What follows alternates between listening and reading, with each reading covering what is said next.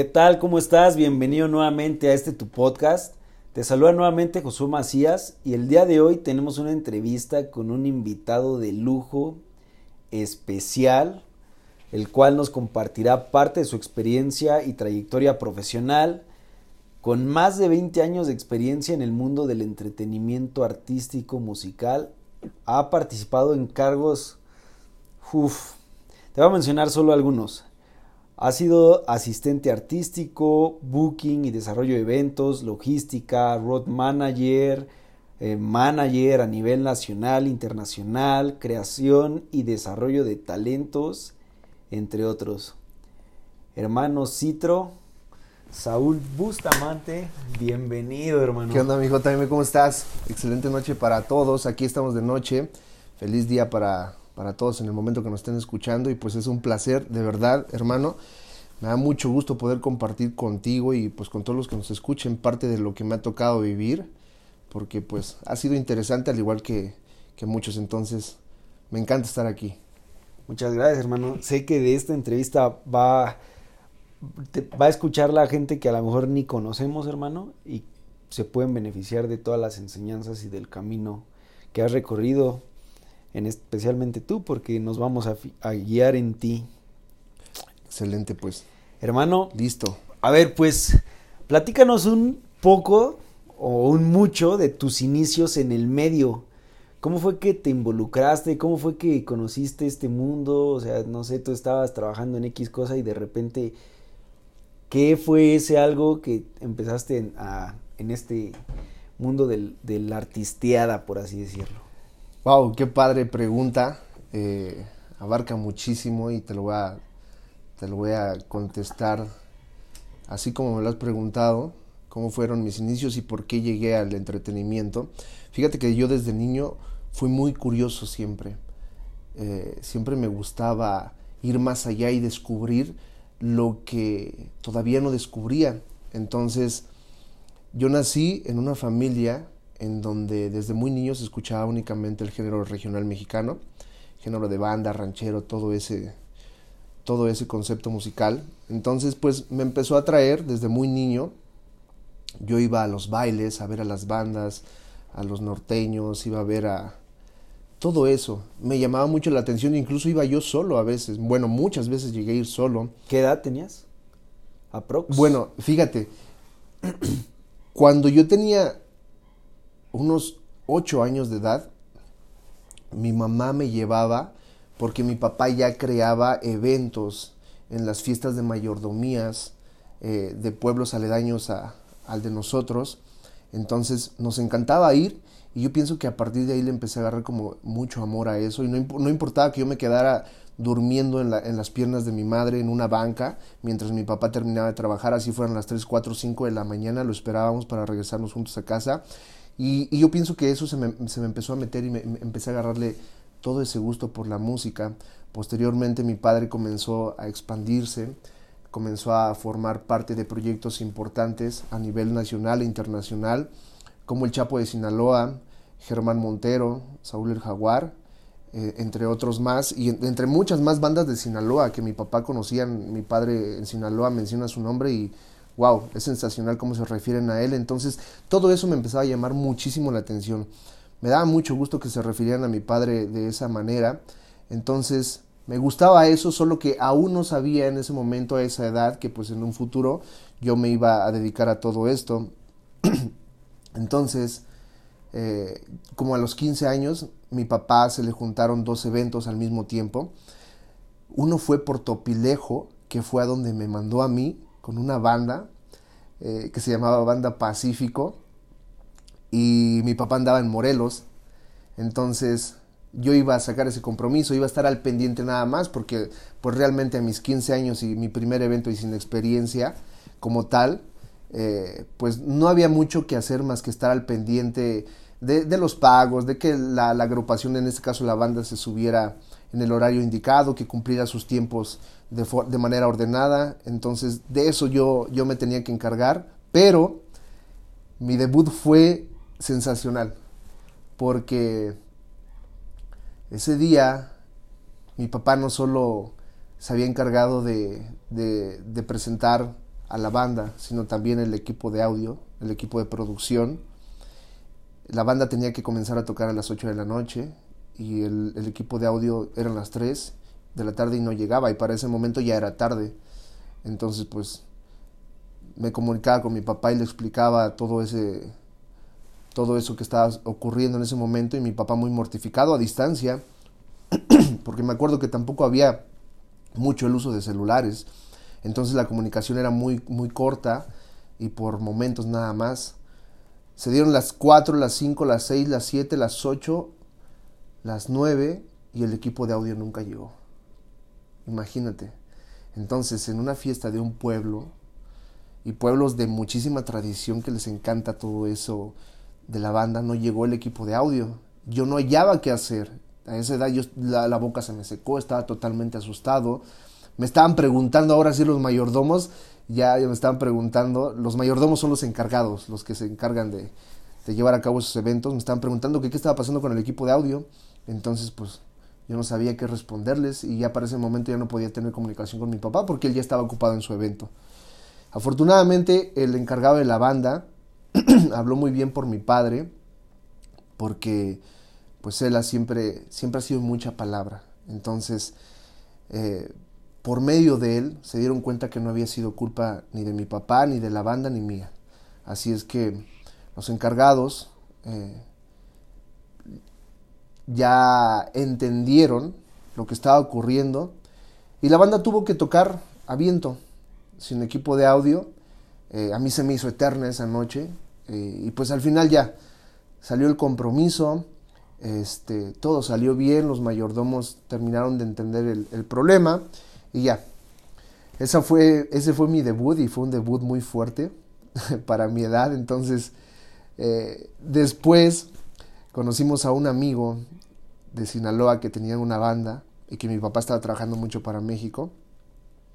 Entonces en unas vacaciones de diciembre yo le dije que si me llevaba con él a trabajar. Y pues mi papá se extrañó, mi mamá también y dijeron, bueno, ¿y de qué te vas a ir a trabajar? Y yo les dije, pues díganme qué hay que hacer. No sabía hacer nada en ese momento como tal, entonces me dijeron, pues vente, vamos a ver de qué, de qué te de qué te ponemos ahí dentro de la organización. Entonces, en ese tiempo había una gira con el Recodo y con esa banda. Eh, la banda se llamaba Banda Clave Nueva, de Ramón Verduzco el Monchi, un gran amigo, eh, un gran maestro para mí, de verdad. Le tengo mucho aprecio eh, hasta este momento y si me está escuchando, le mando un fuerte abrazo. Él me dio la oportunidad de, de involucrarme un poco más a fondo en todo esto de la música. Nos fuimos a una gira por, por casi toda la República con Banda El Recodo. La banda Clave Nueva le abría los, los, eventos a Banda El Recodo. Entonces, ¿qué me pusieron a hacer?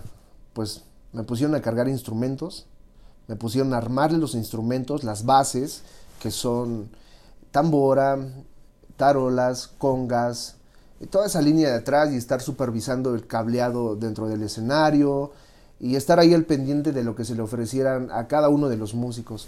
¿Qué edad tenías? ahí pues tenía ya, ya, había pasado como un año, ya tenía como 16 años aproximadamente. Entonces eh, fue muy bonita esa gira, me fui a vivir a Culiacán todas mis vacaciones, que fueron 15 días, yo no quería que terminaran. Ahí conocí eh, por medio de, de Ramón, de Monchi, a, más personas dentro del medio que se me hacía muy padre porque yo cuando era niño escuchaba mencionar que, ah, el manager del recodo, ah, el manager de, de, de, de, este norteño, el manager de esta otra agrupación. Entonces yo decía, wow, qué padre. Y me acuerdo que en una de las navidades fuimos a cenar con, con el manager del recodo en ese momento, que era el señor Miguel Ramírez, a su casa en Culiacán. Pues imagínate, de niño yo soñaba con esas, esas bandas, cantaba sus canciones, esperaba que salieran sus discos y de pronto la vida ya me ponía en esa circunstancia, estar conviviendo con, con, personas que yo tenía ya en mente y que decía, ¿cómo serán? ¿Cómo pensarán? ¿Cómo hablarán? ¿Cómo desarrollarán sus proyectos? ¿De qué manera se relacionan? Etcétera. Y bueno, fue muy bonito, me regresé muy, muy motivado después de esas vacaciones eh, yo ya quería estar más involucrado en, este mundo del, entretenimiento artístico y pero bueno, tenía que continuar con, con, parte de mis estudios en ese momento, así es que terminó, terminaron mis vacaciones y también terminó la gira. Eh, después yo estaba emprendiendo un negocio personal y llevaba en ese negocio emprendiendo como unos ocho meses, cuando mi padre me llama por teléfono porque él ya estaba en gira con Germán Montero y con el Chapo de Sinaloa, si no mal recuerdo. Y me llama y me dice, oye, hay una oportunidad. ¿De qué era ese negocio personal? Era una tortillería que yo había emprendido en ese momento. Este, honestamente lo emprendí por emprender, no, no tenía tanta claridad en ese momento de lo que es lo, lo, que yo quería, tenía, en ese momento ya tenía como 20 años, 19 o 20 años más o menos. Entonces me hace una llamada a mi padre, eh, aunque él sabía que yo estaba emprendiendo ese negocio, y me dice, oye, vamos a desarrollar un talento nuevo. Ramón Bradusco Talent Music Group va a desarrollar un nuevo proyecto con un par de chicos, que uno ya está desarrollado, perdón, y el otro iba a, iba a comenzar eh, desde cero su, su, desarrollo. Uno de ellos era Ulises, es, bueno, fue en ese momento Ulises Quintero, y, y el otro que hasta ese momento era desconocido fue Saúl el Jaguar. Entonces me dijeron, vamos a iniciar desde cero con este proyecto, estaría muy padre que vengas para que te involucres y veas cómo está todo ese movimiento. Y pues yo ya tenía ese deseo desde niño, ya lo tenía ahí, entonces ya nada más estaba esperando como que esa esa luz verde. La llamada. La llamada, que no sabía si iba a ocurrir, honestamente. Entonces me hicieron la llamada y me dijeron que si me iba en una semana, yo ya estaba en Guadalajara. Ahí comenzó todo. Ahí comenzó todo. De Guadalajara eh, partimos, me acuerdo muy bien, el, el, tema en corte, el tema en promoción se llamaba El Corrido del Catch. Y nuestra primera presentación fue en el Salón Cherries de Mazatlán, Sinaloa, ya de la mano de, estos dos cantantes, que fue Ulises Quintero y Saúl el Jaguar. Ahí inició todo, ahí me di cuenta que esto me apasionaba. Y ve, te lo estoy contando y siento como mucha, como mucha nostalgia de todo ese momento que, de todo, de todo eso que, vivimos porque fue hermoso, éramos una familia maravillosa te lo juro. Iniciamos literal desde ceros y, y fue, fue algo que disfruté mucho porque el público no se da cuenta, pero detrás de, de un artista, en los inicios existen muchísimos sacrificios, muchísimos sacrificios. Entonces agradezco tanto la vida y agradezco a las personas que estuvieron involucradas en ese momento, que, que me dieron la oportunidad de vivir todo esto desde cero. No con, con esos lujos que, que, todo el mundo piensa. Eh, nos, nos, quedamos en hoteles donde, pues donde, donde nos alcanzaba para quedarnos. A veces los eventos no salían como esperábamos, entonces pues teníamos que, que aguantar de todo, de todo. Entonces fue muy bonito. Ahí inicié con ellos como asistente personal de ellos, cargándole las maletas, checando que sus habitaciones estuvieran bien. Eh, después me pusieron a tomar las fotos instantáneas. Yo vendía las fotos instantáneas. Era muy bueno para vender fotos instantáneas yo. Eh, en el escenario les pasaba yo la Claro, porque en ese tiempo no había celulares con cámara, me imagino. Exacto, los celulares. De hecho, estaban en tendencia, estaban comenzando la tendencia de las cámaras digitales pero pues muy pocos tenían acceso a ese tipo de, de, tecnología, se le puede llamar. Entonces, tomaba yo las fotos instantáneas y me sentía feliz porque disfrutaba todo lo que hacía, me, me, gustaba, estaba explorando todo México de la mano de ellos, estaba explorando el negocio, estaba explorando el desarrollo de artistas, estaba explorando el manejo de una oficina, estaba explorando absolutamente todo, entonces me empezó a gustar esto. Y yo me acuerdo que que cuando alguien no hacía algo que le correspondía hacer, yo encantado de la vida. Siempre estaba al pendiente de lo que alguien más no hacía. ¿Por qué? Porque iba yo de metiche y lo hacía. Y eso sí, no me iban a decir, esto se hace de esta forma y de esto no. ¿Por qué? Si no lo querían hacer, menos lo iban a compartir. Entonces yo solo empezaba a preguntarle a, alguien que tal vez me pudiera dar como una pista o me pudiera dar una idea y ya yo mismo desarrollaba a mi entendimiento lo que se tuviera que hacer en ese momento, como el control en las puertas, en las entradas, como el control detrás del escenario, como el control a cuando el artista sube al escenario, como ese tipo de orden. ¿Por qué? Porque yo sabía que si todo eso se mantenía en orden, los, los, cantantes iban a poder cantar a gusto y a la mayoría no le importaba si se subía una persona, si un borracho estaba ahí enfadando o, o, si se colaba alguien de pronto. Entonces todo eso casi nadie lo tomaba en cuenta y, y yo afortunadamente lo tomaba en cuenta. Entonces los artistas de ese momento se empezaron a dar cuenta que yo era muy servicial, que yo era muy atento a todo ese tipo de detalles y, se, me empezaron a jalar para todos lados. Entonces llegó un momento en el que ya ni uno de los dos me podía soltar. Ninguno de los dos. De Saúl el Jaguar y Ulises Quintero. Entonces, así fui, y si alguien me está escuchando que se encuentra desarrollando cualquier proyecto en general, de verdad, las, esas oportunidades cuando los demás no quieren hacer algo, son grandiosas oportunidades para nosotros que sí queremos ir más allá. Entonces, de ser asistente, de ser fotógrafo, me dan la oportunidad de convertirme en road manager del proyecto.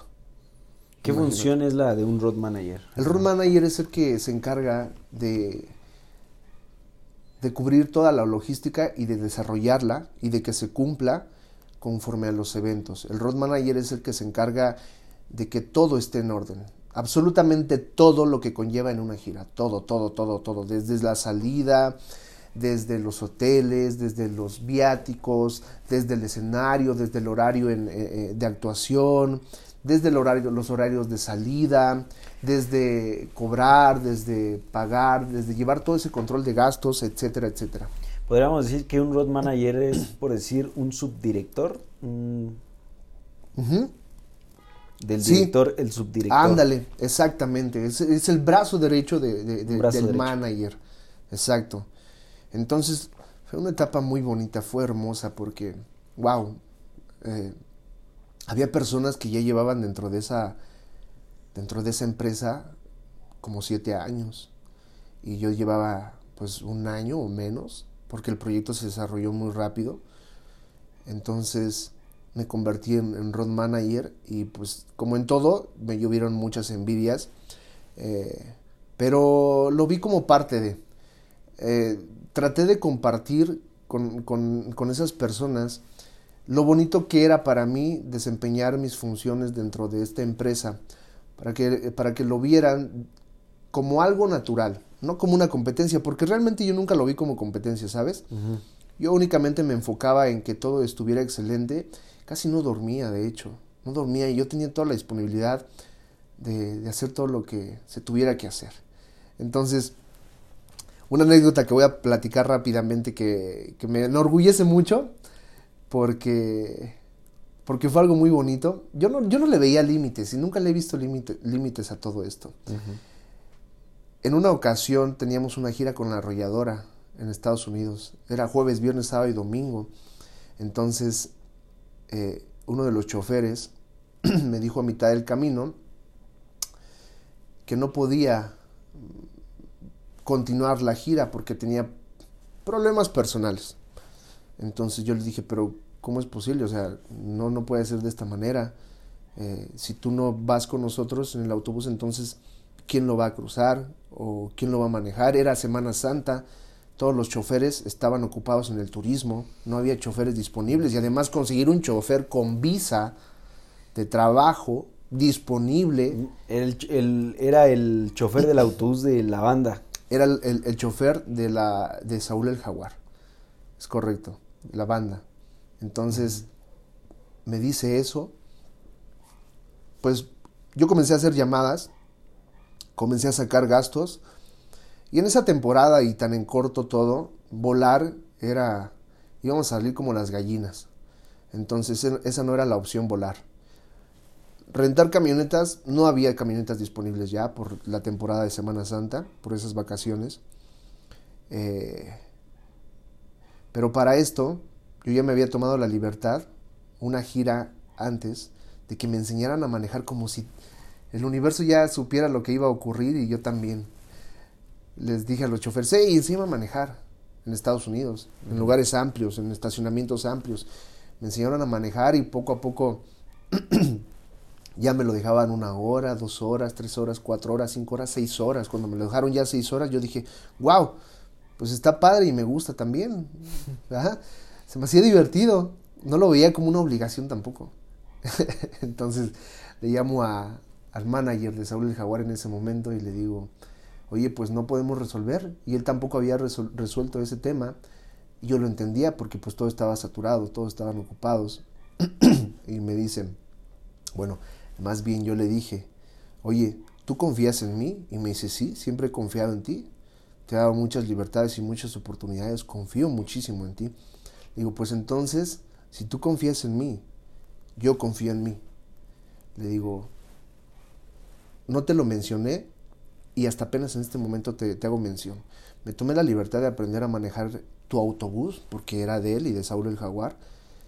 Entonces, si tú me das la libertad, aún sabiendo que no tengo licencia americana, aún sabiendo que no tengo los papeles en orden que un chofer necesita para poder conducir en Estados Unidos, y más que en ese país son muy estrictos. Y un autobús, me imagino que es todavía más Sí, conlleva otro, otro tipo de seguro, una licencia diferente, una visa de trabajo diferente, muchas cosas. Entonces, pues, yo era simplemente el road manager. Entonces le digo, mira, no conseguimos, le digo, si, si nos vamos en avión, le digo, están sobregiradas ahorita sus tarifas, camionetas no encontramos, choferes no encontramos, cancelamos la gira, no es la opción tampoco, no podemos darle esa imagen al artista.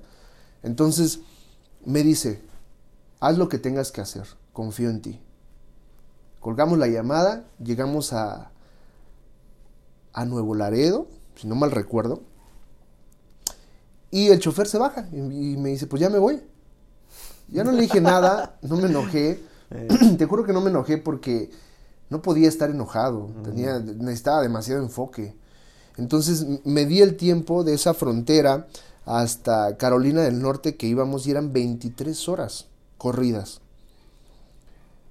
tracé la ruta y dije, bueno, por lo regular siempre llevábamos dos choferes, porque el autobús iba acondicionado con camas, entonces mientras maneja uno, el otro duerme y así se la van llevando, pasamos, llegamos a echar diésel, comemos, etcétera, y llegaba, llegábamos a tiempo, a los lugares siempre se manejaba de esa forma, pero en ese momento ya no había, ya no había ni un solo chofer más que yo, entonces llegamos a la frontera y les digo a los músicos, chavalos, si confían en mí, bueno, les dije, chavalos, tengo una sola opción para resolver la gira y que nadie se quede sin generar.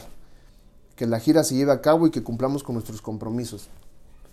La única forma que, que, tengo en este momento es yo manejar el autobús. Ya les había explicado previamente, lo que iba a pasar con el chofer y que estábamos buscando un chofer, pero no sabían que yo iba a tomar la decisión de, pasar el autobús.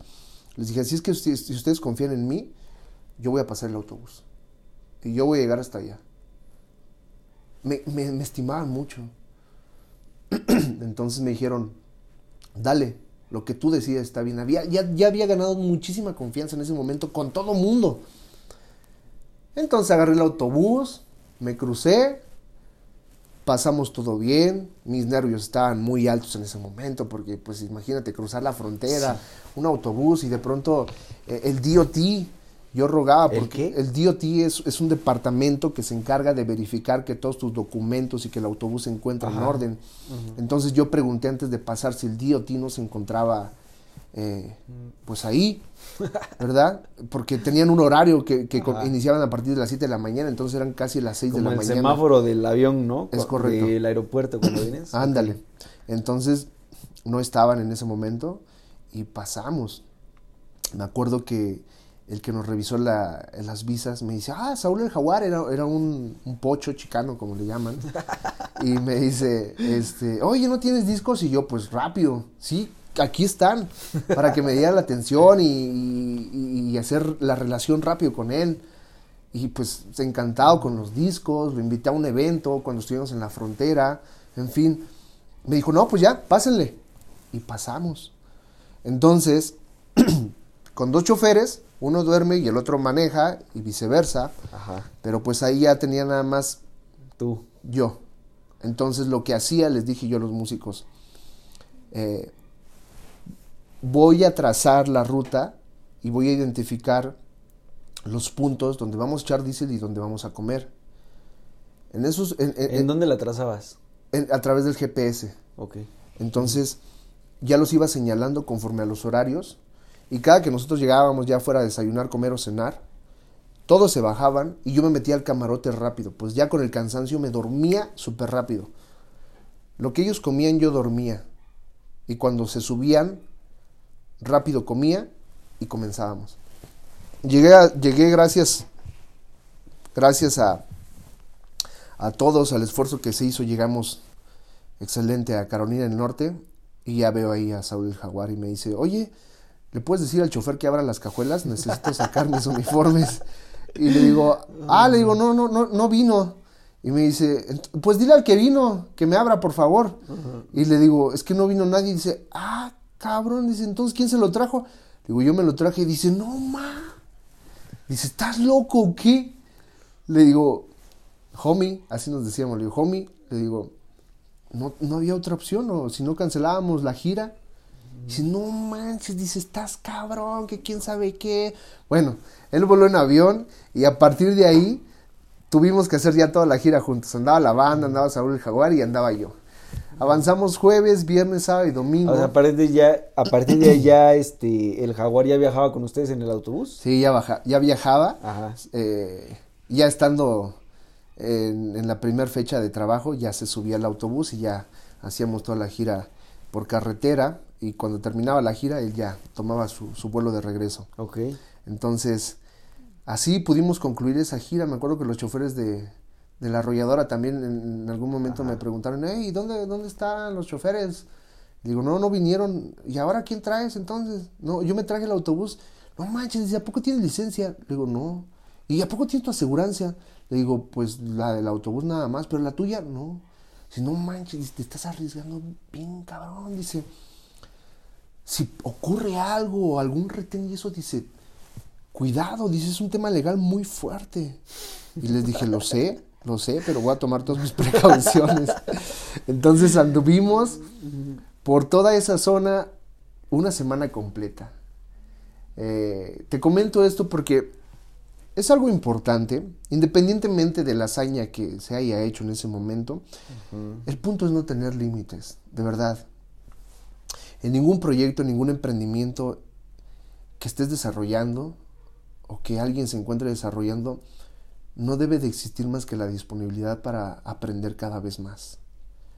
La disponibilidad para ser más humildes siempre y darnos cuenta que absolutamente de cada persona tenemos algo que aprender. Claro. Entonces, pues vaya, eso todavía me posicionó aún más dentro de mi carrera en ese momento. Me posicionó aún más se corrió la voz de que pues yo había hecho esa hazaña. Eh, fue una etapa muy bonita, duré con, con Saúl el Jaguar seis años. Y un día me di cuenta que necesitaba seguir aprendiendo. Entonces, pues en ese momento eh, necesitaba ya salirme de esa oficina que le agradezco muchísimo todas las oportunidades que me dieron, todo lo que me brindaron. De verdad existe mucho cariño de mi parte para ellos. Eh, pero yo necesitaba salirme. Haz de cuenta que yo estaba... ¿Qué sentías? ¿Qué es eso que, que, sentiste? Mira, en ese momento yo estaba muy cómodo viviendo, en todos los sentidos. Eh, las comodidades que muchos anhelan, yo las estaba disfrutando en ese momento, honestamente. ¿Puedes dar unos ejemplos? Pues eh, vivir excelente en una casa excelente, eh, lo que muchos pudieran considerar que es prioridad, una casa, buenos autos, buenos restaurantes, eh, comprar lo que, lo que se antojaba, compartir con la familia, tener ese tipo de posibilidades. La vida de película. Ándale, exactamente, como esa vida de película.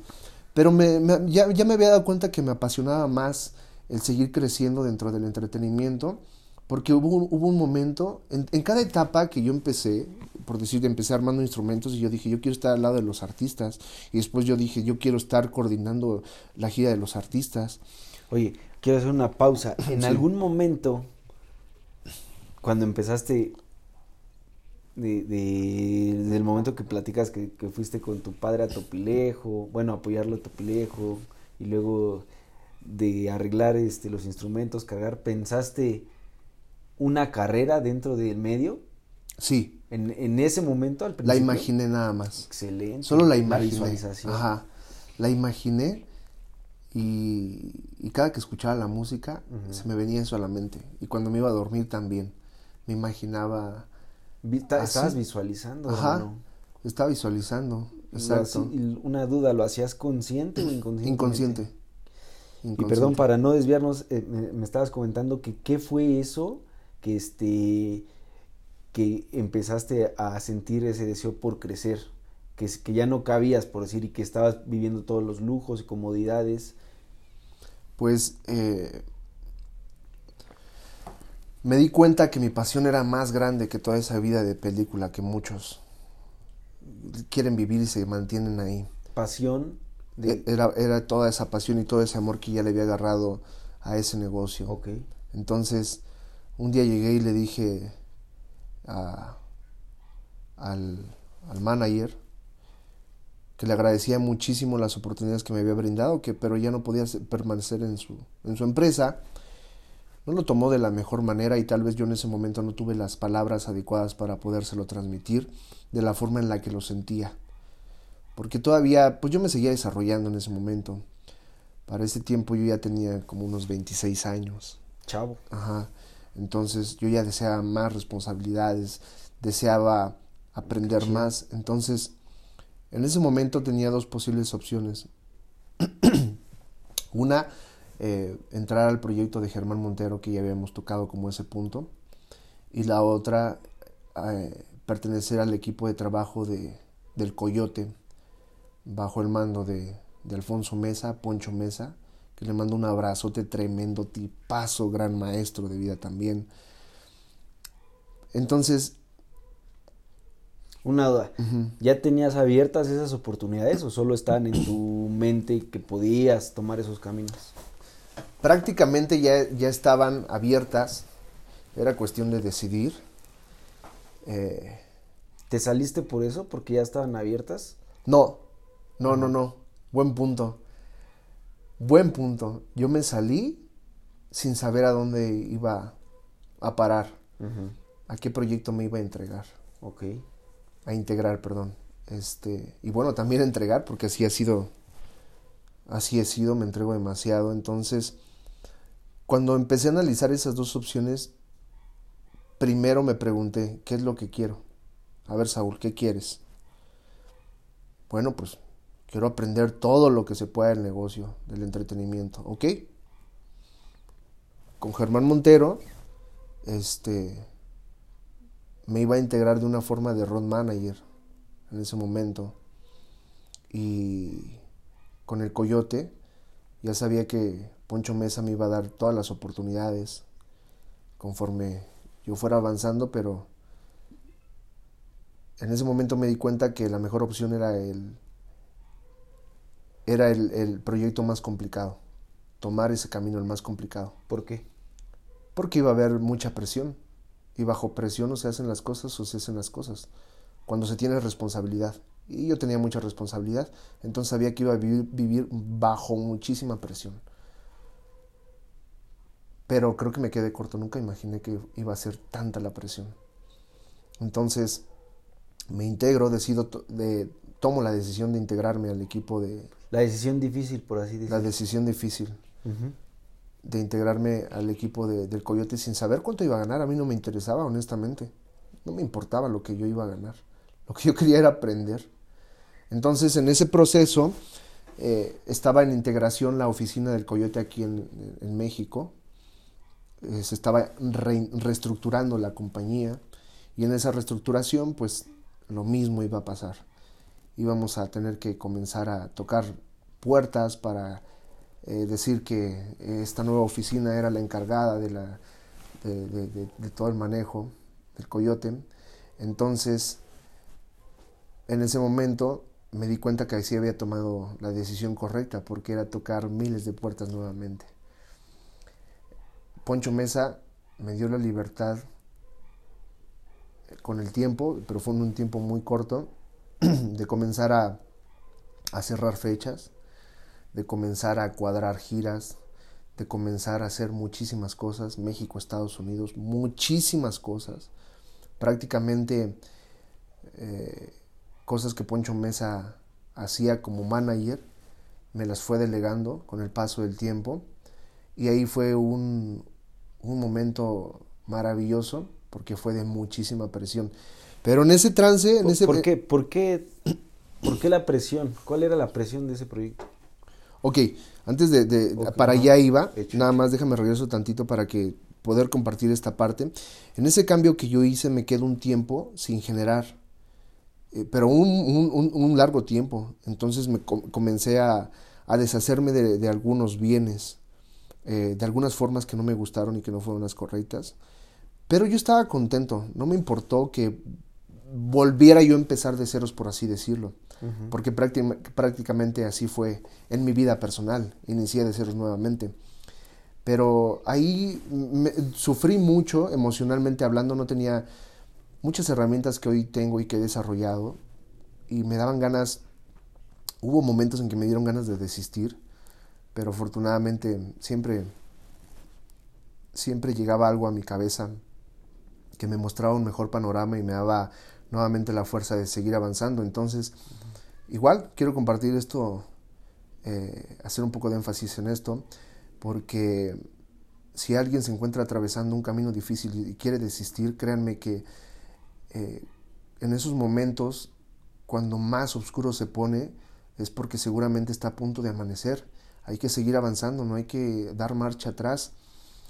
Si damos marcha atrás es muy frustrante, entonces seguramente a la vuelta de la esquina nos está esperando algo grandioso. Hay que avanzar y cuando duele es cuando más crecemos, entonces es muy bonito esa parte. Solo quería compartir eso y retomo lo que me estabas diciendo, lo que estaba yo platicando. Este fue muchísima la presión en ese momento porque había muchas cosas que no puedo mencionar en este momento, pero que sí me robaban el sueño. Eh, casi no dormía, no tenía horarios fijos para alimentarme. Toda mi, mi disponibilidad estaba entregada al proyecto porque lo tenía que aprovechar. Era el proyecto que me dio las llaves para abrir cada puerta del entretenimiento dentro del género regional mexicano me daba la oportunidad Poncho Mesa de relacionarme con todas sus amistades. Él me presentaba a todo mundo, me llevaba a todas las juntas, me llevaba a todas las grabaciones que se hacían, me llevaba con todos los proyectos que, que comenzaban a tocar las puertas de Poncho Mesa, me llevaba a todas sus reuniones. Me relacionó con todo mundo, Poncho Mesa, de una manera extraordinaria y se lo agradezco tanto, tanto, tanto. Y las fechas de trabajo siempre fueron muy, muy fuertes por, por ciertas ambientes que, ahí existían. Entonces... Muy fuerte se refiere a muy, de mucha presión. De muchísima presión, de muchísimo desgaste. Avancé con él. Mira, un ejemplo. Yo volaba, por decir, teníamos gira en Denver. Me acuerdo muy bien de eso. Pero de pronto yo iba volando y, y, tal vez la oficina ya había cerrado una presentación más y esa presentación ya estaba muy, muy cerca y para esa presentación teníamos una fecha eh, un día antes, por decir en Estados Unidos, y la próxima era en México. Entonces yo en las escalas de, los vuelos, rápido agarraba mi celular, me conectaba al internet o, agarraba la, la, señal como fuera. El chiste es que tenía que estar en internet y desde mi celular compraba todos los vuelos para la banda, para todo el staff, para todos, en la conexión mientras pasaba yo migración, mientras pasaba yo, mientras desayunaba, ¿Por qué? Porque me decían, ya tenemos estos, esta fecha y los vuelos en este momento están a buen costo, tenemos que aprovecharlos. Entonces, si no los aprovechábamos, pues nos complicábamos un poco las cosas y si, si podía ahorrarse Poncho o la oficina o el proyecto o todo todos en general se podían ahorrar un peso, estaba sensacional. Eh, porque de eso se tratan los negocios. Entonces, muchas veces así me la pasaba yo. Mis descansos los ocupaba para comprar vuelos, para armar logísticas, para reservar hoteles, para reservar autos, para reservar autobuses, para una infinidad de cosas. Para eso ocupaba mis ratos libres porque la agenda había meses que teníamos hasta 25 fechas, imagínate en 30 días, 25 fechas, contando dobletes y tripletes en Estados Unidos. Los dobletes son hacer dos fechas la misma noche o tres fechas la misma noche. Entonces era una locura. De verdad, en ese tiempo me desgasté muchísimo físicamente, emocionalmente también. Eh, pero era lo que yo quería y era lo que necesitaba. Esa prueba la necesitaba en mi vida. De verdad. Entonces, pasaron dos años dentro de ese proyecto y me di cuenta que ya también era momento de partir de ese proyecto para tomar una responsabilidad más grande. Germán Montero nuevamente. ¿Cuánto tiempo fue ahí en ese proyecto? Dos años aproximadamente. Ok. Cuando yo decido tomar esa decisión, nuevamente sin saber, ya la había visualizado, lo mismo me visualicé ahora ya siendo el encargado de un proyecto. me acuerdo que estaba en, en el Hotel Viaducto de, de la Ciudad de México cuando recibí una llamada y decía Germán Montero, hacía muchísimo que no hablaba con él me dice, Saulín, ¿cómo estás? digo, ¿qué tal, Germán? Excelente. ¿Y tú? Muy bien, también, excelente. Empezamos a platicar y me dice, ¿qué andas haciendo? ¿Cómo te va con Poncho? Le digo, excelente, tipazo, Coyote también, chulada de persona, tipazazo, muy fina persona, ambos. Este, entonces, me dice, ah, qué bien. Dice, oye, ¿qué crees? Que pienso independizarme. Eh, ¿Cómo la ves? Entonces ahí me pasó por la cabeza, digo, wow, pues puede que esto sea una señal la cual yo estaba esperando. Le digo, sensacional. Yo me doy una idea de, a qué se refiere de independizarse, pero a qué se refiere ah, independizarse. Muy, qué bueno que, comentas eso para poderlo aclarar. Eh, independizarse, eh, él ya quería tomar las propias riendas de su proyecto, formar su propia oficina, su propio equipo de trabajo, y eso fue lo que me comentó. Entonces, le digo, voy a Navojoa, tal fecha. Estaba ya muy cercana a la fecha. Le digo, ¿te parece si te paso a ver a los mochis? Nos queda de paso, Navojoa está a una hora y media, creo. En los mochis. de paso, de paso. Sí, hermano. Y ya me dice, está bien. Llego a los mochis, pasa por mí en su camioneta y me ve. Y me dice, no mames, güey, ¿qué te pasó? Le digo, ¿por qué? Se pareces un pinche muerto en vida. Le digo, bajo la, visera de su camioneta y me veo y digo, pues yo ya estaba acostumbrado a verme así. Las personas me decían, oye, estás, estás durmiendo bien, te estás alimentando bien. Me veían como contenido, me veían, no sé cómo me veían. Pero yo estaba contento. estaba feliz feliz aunque me viera como un muerto en vida. Me acuerdo que fuimos a comprar, me invitó unos cocos, Germán. Estábamos comiendo nuestros cocos ahí y me dice, pues tengo esto en mente, ¿cómo ves? ¿Te parece si le vamos dando, tú vas checando mientras nos acomodamos? Le digo, no. Le digo, ¿por qué así? Le digo, yo platico con las personas que tenga que platicar y salgo de la mejor manera, de, en este caso de la, de la empresa de, de Poncho Mesa, Isa Music y me, y me dice, ¿neta? Le digo, Simón, lo mismo, sin nada como tal seguro. Pero era lo que yo ya había visualizado, lo que yo quería. ¿Qué era esa visualización? Ya tener aún más responsabilidad, ser la cabeza de un proyecto. No sabías cuál. No sabía cuando lo visualizabas. No sabía cuál, pero sabía que iba a llegar. Entonces dice, ¿neta? Digo, Simón. Y así fue. Hablé con Poncho, me acuerdo. fue la última fecha que tuve eh, con el Coyote, que fue una, fiesta privada en, en Guanajuato. Este, esa fecha me pertenecía a mí, o sea, al decir me pertenecía yo la había cerrado, yo había hecho toda la negociación, yo había hecho todo el movimiento y fue con una muy fina persona, eh, la fiesta a la que fuimos.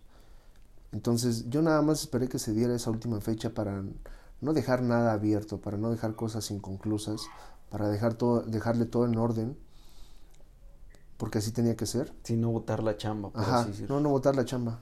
Entonces aguanté todo, aguanté todo. Por cierto, esa fecha estuvo de película también. Ay, Dios.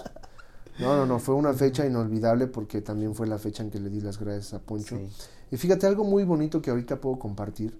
Cuando di las gracias a la empresa de Saúl el Jaguar, pues realmente yo me di cuenta que no les agradó que me haya salido.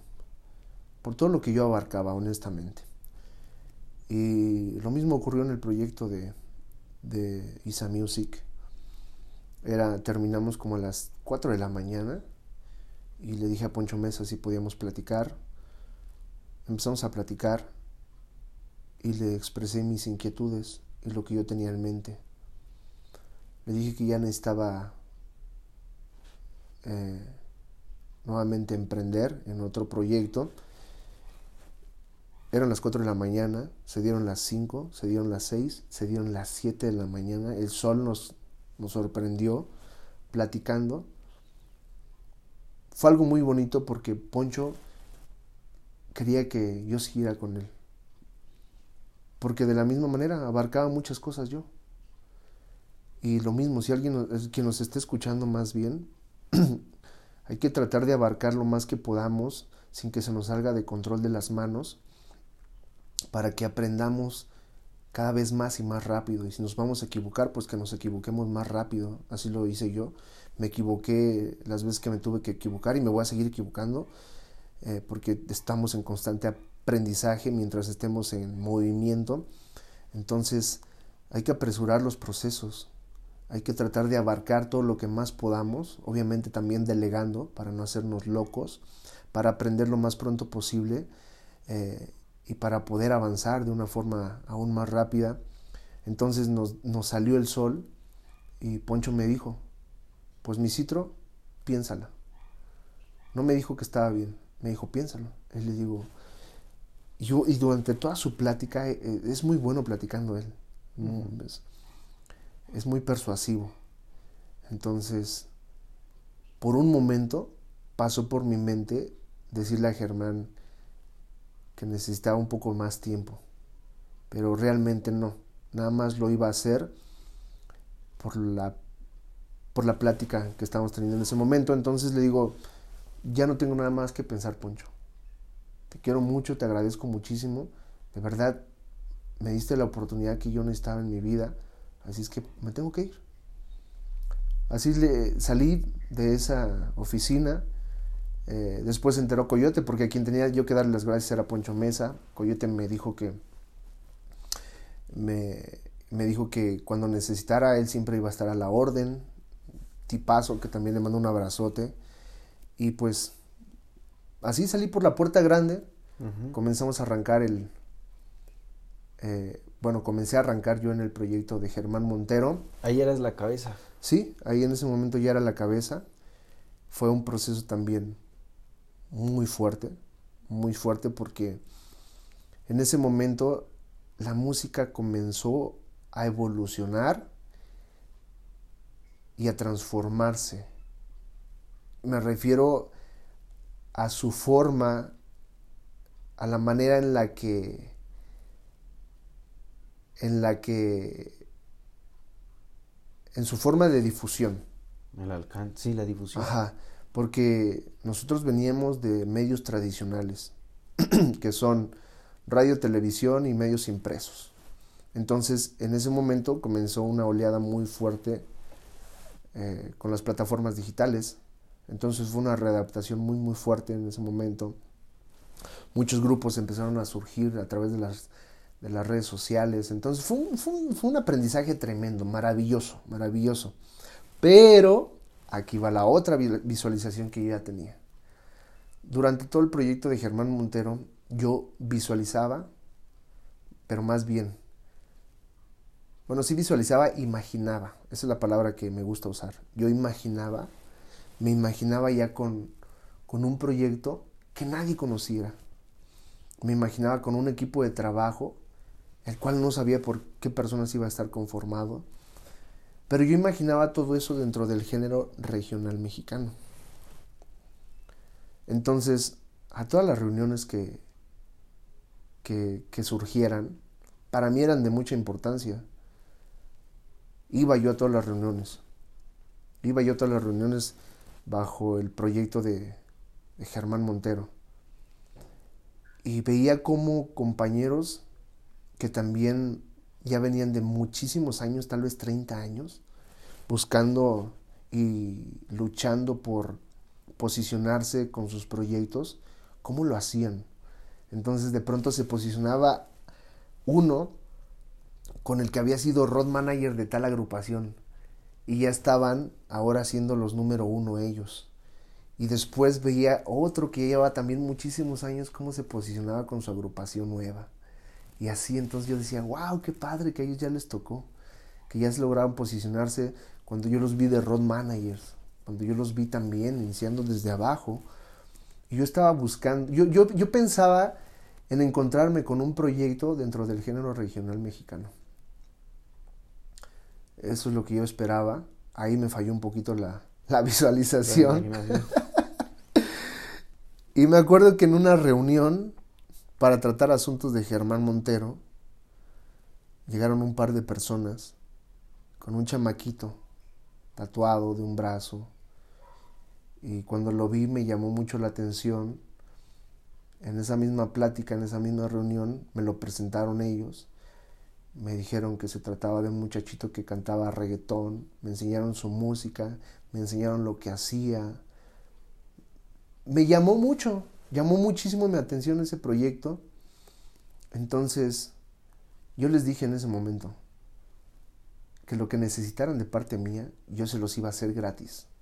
Y de verdad, yo a partir de ese momento quería sumar a ese proyecto sin esperar nada a cambio, te lo juro. Mi única intención y lo que visualizaba en ese momento es que el proyecto floreciera en manos de ellos.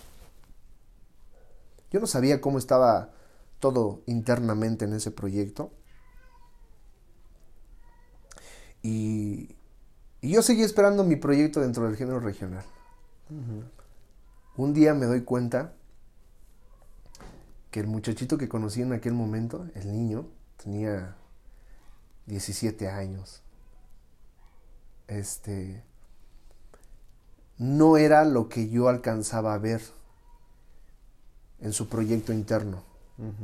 Me di cuenta de muchas cosas y un día tengo comunicación con él a través de un mensaje de Instagram, lo saludo y le digo, hola, ¿cómo estás, Dani?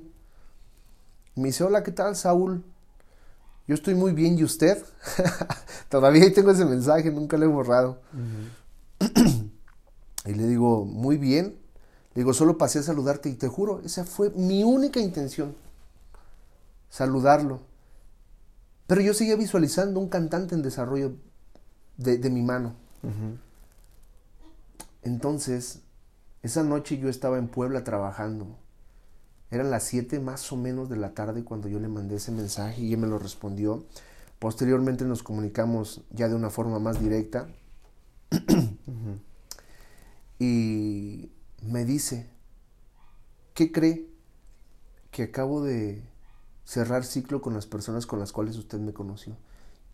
Y ya no tengo pensado, bueno, más bien me dijo, y tengo pensado ya tirar la, la toalla.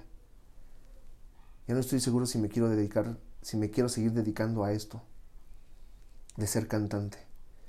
Y le digo, te veo mañana. Terminó el evento de Germán Montero y y al siguiente día fui a verlo a su casa me platicó cómo estaba todo y wow. Esa parte ya la tocará compartirla a él en algún momento. Pero ya tenía el camino libre. Él y pues obviamente yo. Entonces, arrancamos un proyecto que en ese momento tenía un nombre distinto al que el día de hoy tiene. Y ahora estamos ya desarrollando nuestro propio proyecto, hermano, que se llama Ilish, bajo la empresa de Citro Entertainment y bajo el apoyo de personas increíbles como tú, que también quiero, quiero recalcar y quiero mencionar. Yo lo visualizaba en ese momento,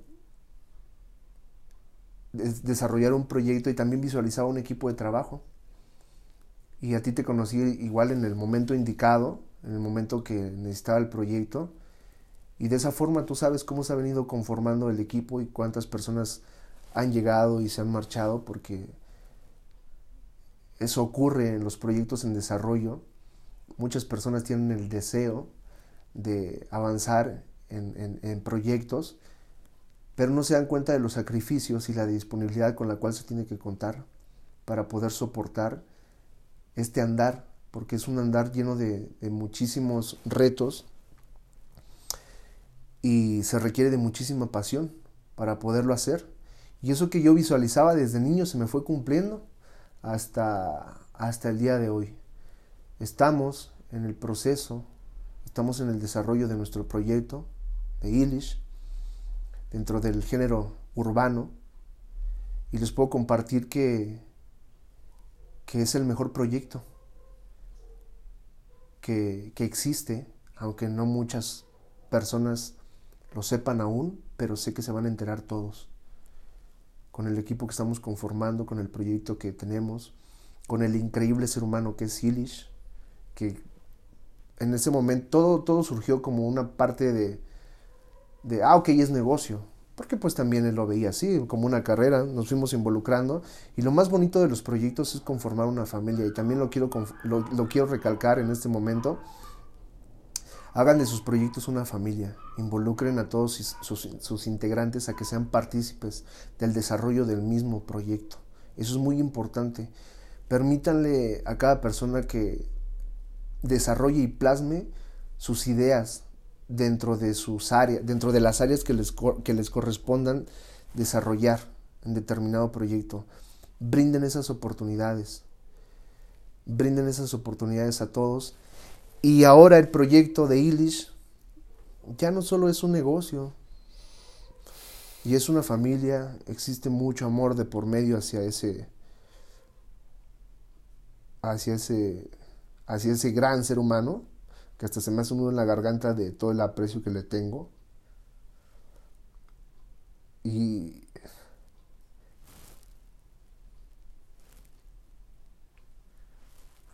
deja tu agua. Sí, hermano, adelante.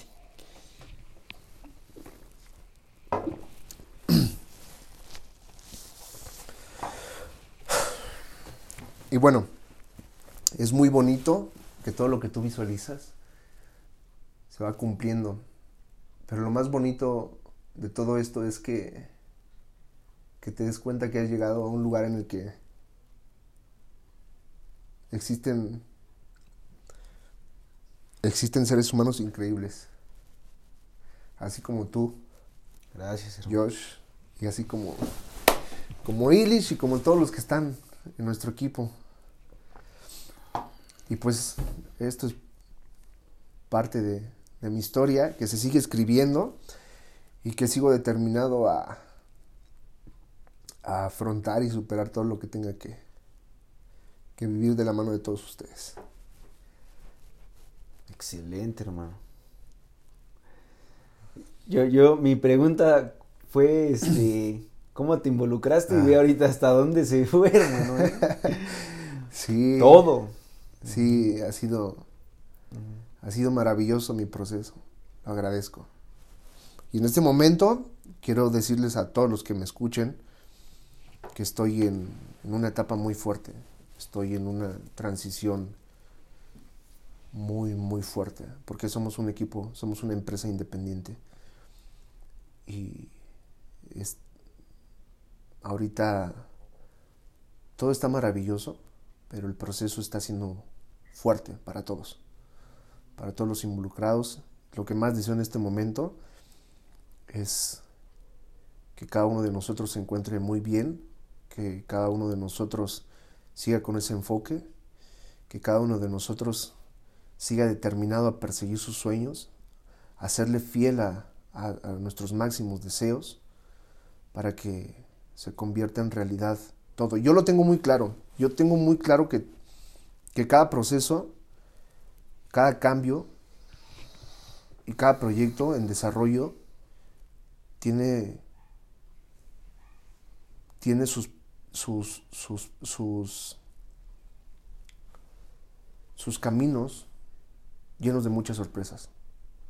Y en este momento estamos formando unas bases tan sólidas y tan firmes que muchos pudieran pensar y decir, no, pues ya mejor me retiro. Pero ese no es el camino. Al contrario, Ahora más que nunca sé que estoy en el camino correcto y que todos estamos en el camino correcto por todo lo que estamos fortaleciendo nuestras bases para poder para con una sola misión, honestamente, poderlo compartir con el mundo entero. Si yo no vivo este proceso no voy a tener que compartirle a las personas. Y yo tengo también una misión. Eh, tengo una meta que me, que me he puesto y es poder compartir con la mayor cantidad de personas en todo el mundo, de, todo el mundo,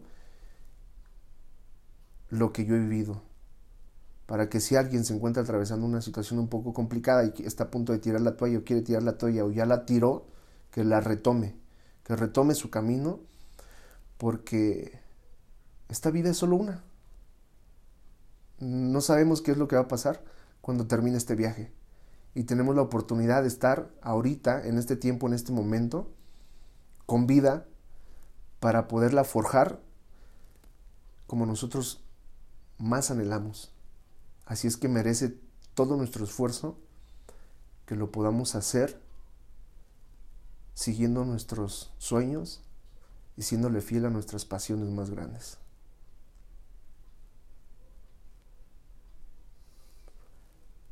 Excelente, hermano.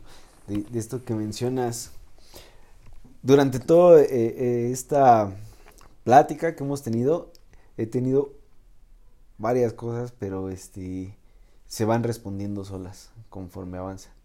Pero lo que le, una de las cosas, de muchas cosas que me que quisiera compartir, pero no se va a poder todas, es de este precisamente que mencionas que hay ahorita un proceso en general ¿no? De, Del proyecto o, tuyo en específico, o el proyecto también como proyecto. Que cuando te solicité este, una entrevista para, para este podcast, me decías que todavía no era el momento, porque no estábamos todavía del otro lado, por así decirlo. Pero es que ese, para mí ese lado es ya el lado fácil, ¿no? Sí. Donde ya todo es este color de rosa, donde todos ven, ¿no? Este, que, que es fácil, que fue fácil, que no hubo bronca, en general, ¿eh? en todo, en todo, en todo, en todos los negocios, todos ven la flor florecida. Pero ¿y el proceso? El proceso es maravilloso y está siendo muy fuerte en mi vida en este momento. Te puedo decir que una vez más estoy iniciando de ceros. Pero es lo que necesito. Es lo que necesito para darme cuenta de mis errores, para poderlos corregir y necesito equivocarme más rápido. Si lo tengo que hacer en el área que sea. Entonces, estoy claro que es el proceso que, que tengo que pasar y me, me está doliendo mucho, me está doliendo mucho en este momento este proceso, honestamente, porque ya tengo familia. Y, claro, pues en todas mis decisiones mi familia iba. Hoy paso a verme un amigo, hermano, y casi siempre digo como el rango de edad de las personas con las que platico porque mucha gente puede pensar que es gente de mi edad, ¿no? Yo ahorita en este momento tengo 28 años. Este amigo que pasó a verme ha de tener, le ha de estar pegando a los 80. Ok. Y dentro de todo lo que platicamos, que fue muy leve, pero muy profundo por otro tema, ¿no? Nos iríamos a otra conversación, pero me dijo algo que yo también concuerdo con él. Me dijo, Josué, solamente, eh, pues ya está hasta un dicho conocido, el que carga el costal sabe lo que, le sabe su contenido o sabe lo que trae. Muy cierto. Y por más detalles que nos cuente la gente de, algo, solo uno sabe lo, que está viviendo, sintiendo, pasando en el momento que sea. Excelente comentario y es, es, muy oportuno en este momento porque también quiero compartir lo siguiente con, con todos. Solo el que carga el morral le sabe su contenido y eso es cierto va a haber muchas personas que te van a criticar y que te van a decir que estás haciendo malas cosas, que no eres autosuficiente, que no eres lo de, no eres eh, no eres aún eh, lo no eres aún el mejor te van a decir que les van a decir que no saben hacer las cosas que están perdidos, que desistan de eso, que te van a decir muchas cosas. Negativas. Negativas. De verdad, y a veces personas muy cercanas que ni siquiera tú te imaginas. Muy, muy cercanas. Y pues mucho más las lejanas. Pero todo está en lo que tú ya tienes en, en lo que tú sientes, en lo que te hace vibrar cada día, en lo que te te motiva para levantarte cada día. Ahí están las respuestas. Me han llovido de todo. todo esto que acabo de mencionar ya me lo dijeron a mí. Pero no me interesa. Me duelen en el momento porque hay veces que tengo eh, ratos fuertes porque estoy volviendo a empezar de ceros. y, y ser independiente, la verdad es que se requiere muchísimo valor porque hay muchas piezas que se tienen que mover. Entonces, si quieren ser siempre los arquitectos de las vidas de alguien más, de, de, otras personas, continúen por el camino fácil. Pero si realmente quieren ser los arquitectos de su propia vida, afronten todas, todas esas críticas y dense cuenta de que esas críticas ni siquiera nos pertenecen. Únicamente es lo, lo que los demás únicamente son las críticas y el reflejo de las personas que, las hacen. Así es que si se encuentran o si están pasando momentos así, eh, por favor pongan muchísima atención a lo que ustedes sienten y lo que ustedes quieren. Sean sus propios arquitectos y vivan su propia vida, no vivan la vida de alguien más. Ahí no, no existe la felicidad, no existe el crecimiento, no existe el desarrollo, no existe no existe nada. Y yo voy a seguir toda mi vida construyendo y forjando mi propio camino. Porque ahora tengo más responsabilidades. Tengo un par de hijos que que necesito guiar. Entonces quiero, quiero caminar mi propio camino para que cuando ellos comiencen a andar el suyo, les pueda brindar y compartir herramientas potentes para que ellos anden por su propio camino.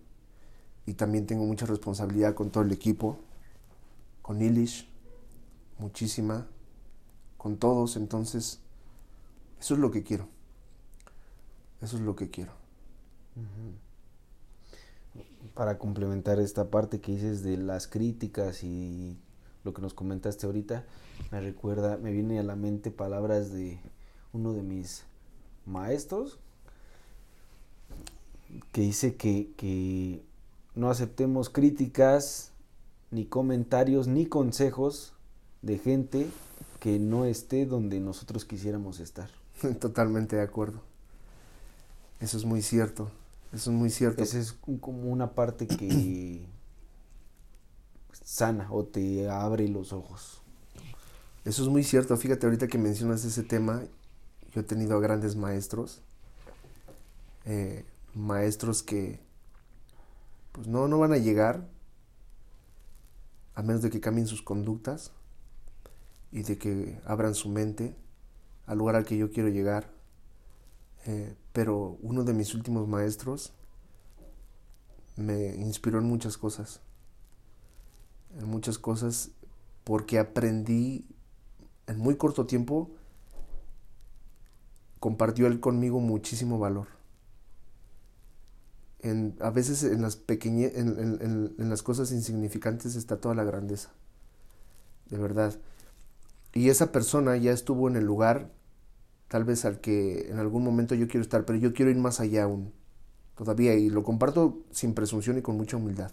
Simplemente quiero ir más allá de ellos. Y él sigue en ese camino también, de, de estar más allá. Entonces, vale todo el, vale, vale mi esfuerzo mencionarlo, vale la pena mencionarlo.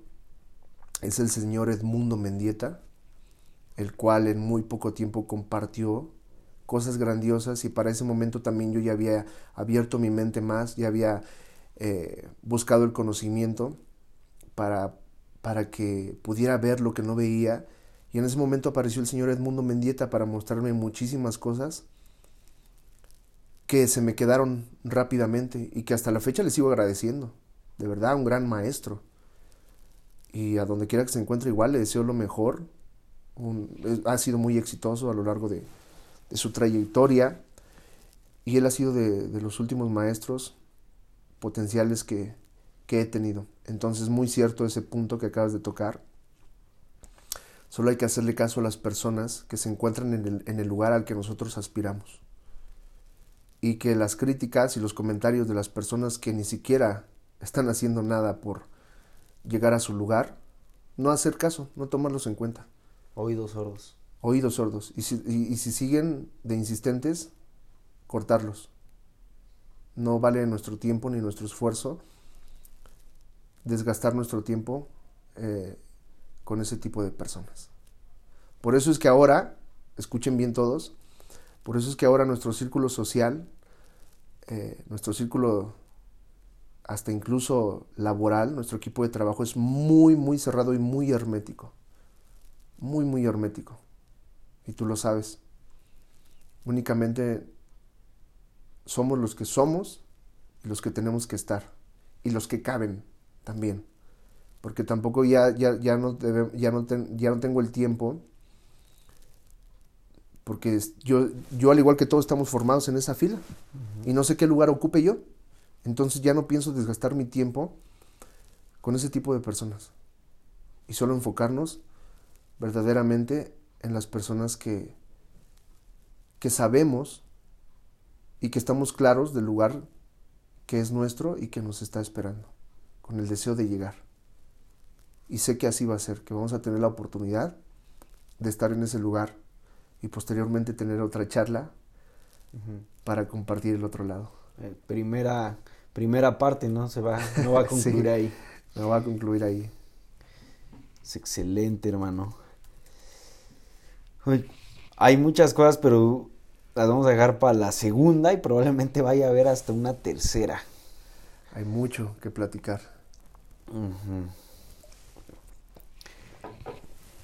Para ir cerrando, hermano. Primero, ¿qué consejo le darías, hermano, a tu yo con todo lo que ya has vivido? ¿Qué consejo le darías a tu yo del pasado? Al citro que inició o que estaba por iniciar. Que aprenda desde tu perspectiva, perdón. Sí, está bien. Que aprenda rápido, que tome toda la cantidad de riesgos posibles, que afronte todos los retos que se le presenten día con día y que también cada día se esfuerce al máximo por cumplir con cada una de sus metas, que no deje absolutamente nada para el mañana, ya que es incierto. Y nuevamente, que se apresure a equivocarse lo más pronto posible.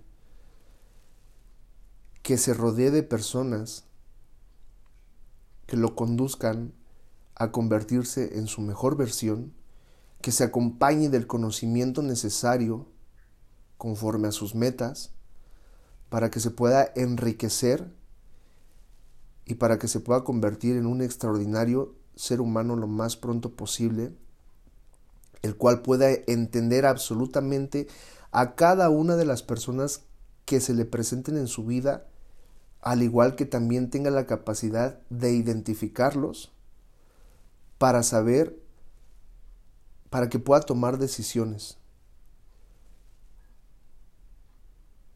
y que nunca deje de soñar y que siempre siga imaginando. Porque tarde que temprano va a llegar al lugar que quiere llegar. Eso le diría.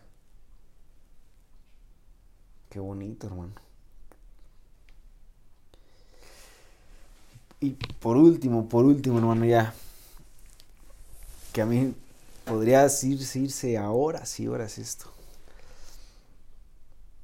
Bueno, sí, hermano, otra. Va. Otra, otra. Por lo que me has comentado, hermano, este, sé, o a lo mejor es mi perspectiva, que hubo un cambio trascendental en ti como persona. no me refiero a esta pandemia. y empezaste ese cambio trascendental, se empezó a dar en hábitos tanto alimenticios, sociales, este, culturales, por así decirlo, te empezaste a enriquecer con otro tipo de lecturas. ¿Sabes por qué o en qué momento fue ese cambio? ¿A qué se debió? ¿Qué, qué, pasó ahí? ¿Qué, ¿Qué, generó ese... Sí, lo tengo muy claro. Me di cuenta que... que mi yo del pasado, y de un pasado nada lejano, era igual a todas las personas que había conocido. Y a cada una de esas personas respeto muchísimo. Pero para lo que yo he venido visualizando e imaginando, no podía seguir teniendo los mismos hábitos, los mismos amigos. No podía seguir viendo el mismo contenido, no podía seguir escuchando el mismo contenido, no podía seguir comiendo lo mismo no podía continuar con todo esto que acabo de mencionar. Entonces, fíjate qué bonito. El universo, Dios, me dio la oportunidad de poner una pausa en mi vida. Esa pausa en mi vida, más bien para esa pausa en mi vida yo ya tenía demasiada hambre. Hambre de comenzar este cambio. Y sigo en este cambio, voy a seguir toda mi vida ahora.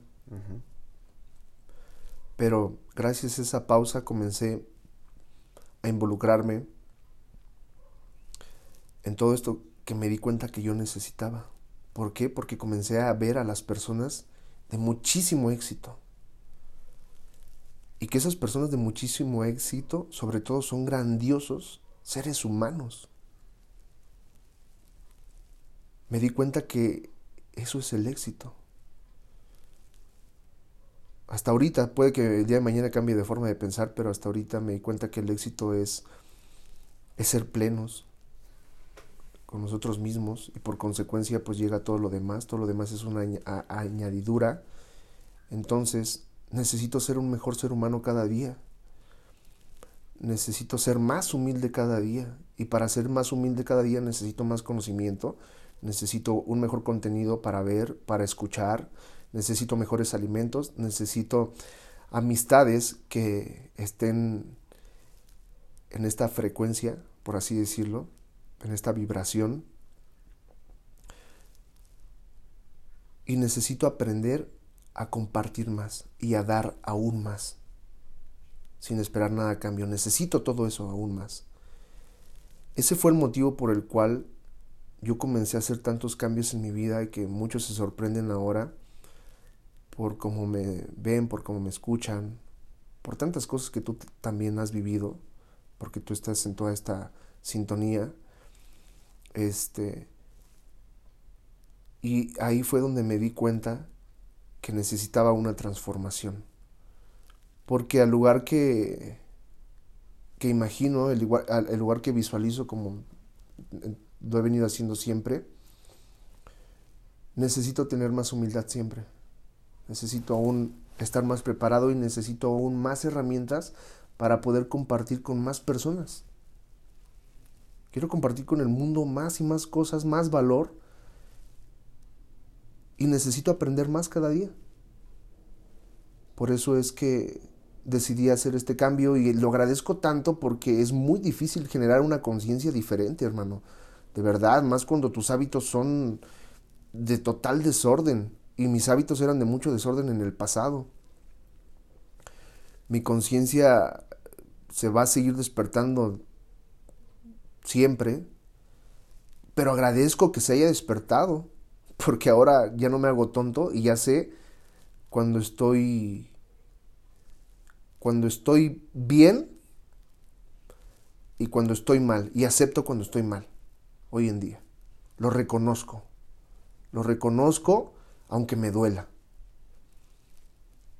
Pero fue por eso que hice esos cambios. Porque el lugar que, al, que imagino, al que visualizo, requiere muchísima responsabilidad y no me quiero hacer loco ahí. No me quiero hacer loco, quiero aprender a disfrutar y por eso es que estoy construyendo estas bases quiero aprender a disfrutar eso que se me va a ser concedido, que se nos va a ser concedido, lo quiero aprender a disfrutar de la forma más saludable y más sana para poder disfrutar este viaje y poderlo compartir con todos los seres que lleguen a nuestras vidas. Esa fue la razón. Y de esa manera lo, lo vengo haciendo. ¿Te diste cuenta? Totalmente. Me di cuenta que era un desorden total. Así con mayúsculas recalcado y en toda la extensión de la palabra. Total, total, y los que me escuchan lo saben. Saben, y, a muchos no los he vuelto a ver y tal vez se les va, me van a escuchar muy extraño con todo esto, pero sí, era un desorden. ¿Podemos decir que, que te transformaste en otro? Totalmente. Siendo el mismo te transformaste en otro. Totalmente, sí, totalmente. Totalmente. Ahora solo me enfoco en las... Me di cuenta que, que mi tiempo en este viaje es muy corto. Y necesito disfrutarlo con las personas con las cuales yo quiera estar, entregando lo mejor de mí cada vez porque eso es lo único que voy a recibir de los demás. Eso es muy eso lo tengo también muy claro. Así es que si quiero tener a personas agradables, personas lindas en mi vida, necesito ser una de ellas. Si si quiero tener si quiero que a mi vida lleguen personas honestas, necesito yo ser uno de ellos. No hay otra forma de que pueda realmente vivir este viaje al máximo sino era transformándome en un nuevo yo. Y voy a seguir transformándome todos los días, hermano. Sí, en el Todos los días. Ajá. Así es esto. Y así ha sido. Todavía no acabamos, hermano.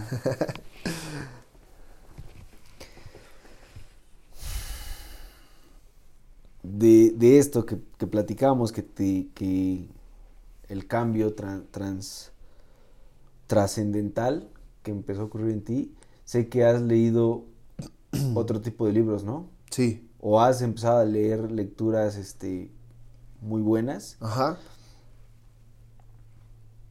Solo de todos esos que has leído, solamente recomienda a la audiencia uno. ¿Y por qué lo recomiendas, hermano? uno de esos libros? O, primero, ¿hay, ¿hay alguno que recomendarías? Sí, claro. Sí.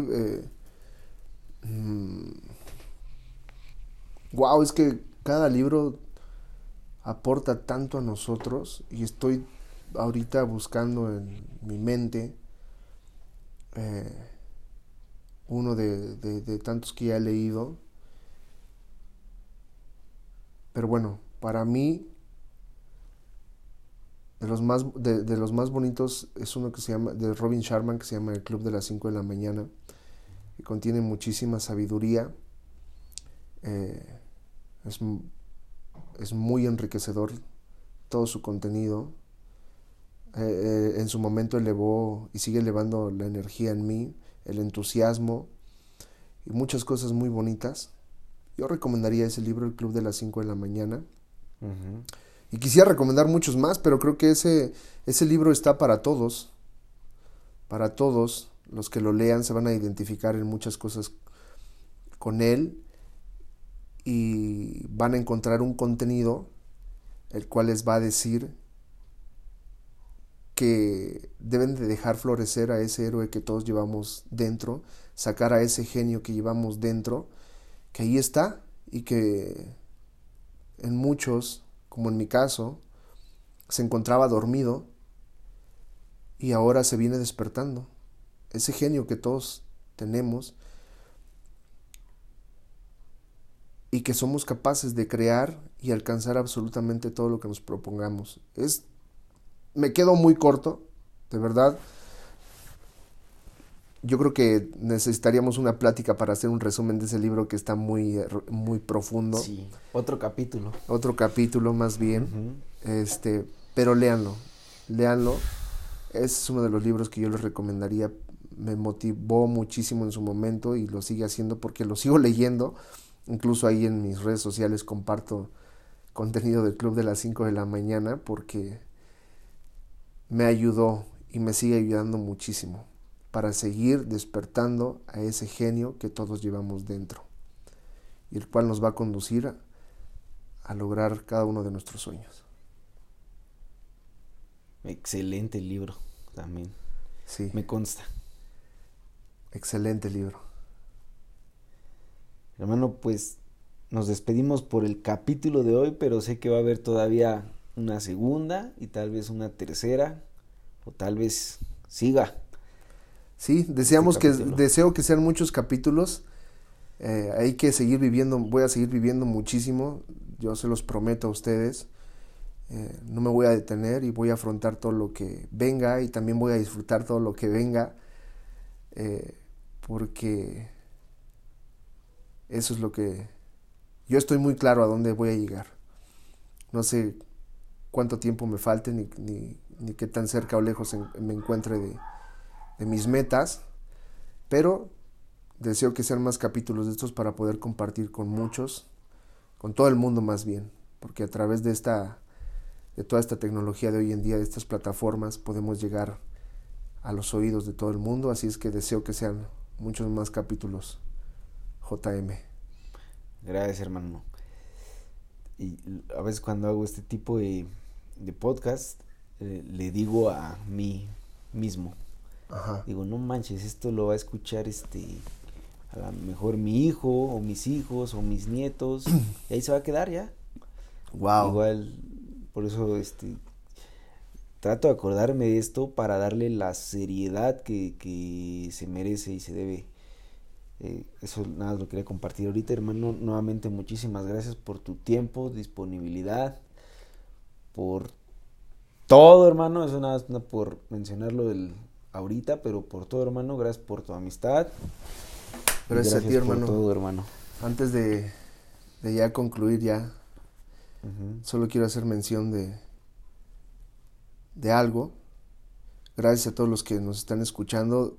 Créanme que JM me dijo que íbamos a tener una charla no me dijo exactamente de, qué se trataba, todo esto que, ha surgido aquí no ha sido para nada preparado de parte mía. Entonces, pues gracias a ti, JM, por darme la oportunidad de dejar plasmado todo este contenido para toda la vida, para mis hijos y para todas nuestras generaciones, hermano. La Amén, verdad. hermano. Amén. Amén. Gracias a todos. Toda mi buena vibra únicamente, mis mejores deseos para todos. De verdad, a cada uno de los que nos escuchan les deseo el más grande de los éxitos de todo corazón. Que sigan estando excelente todos. Bendiciones.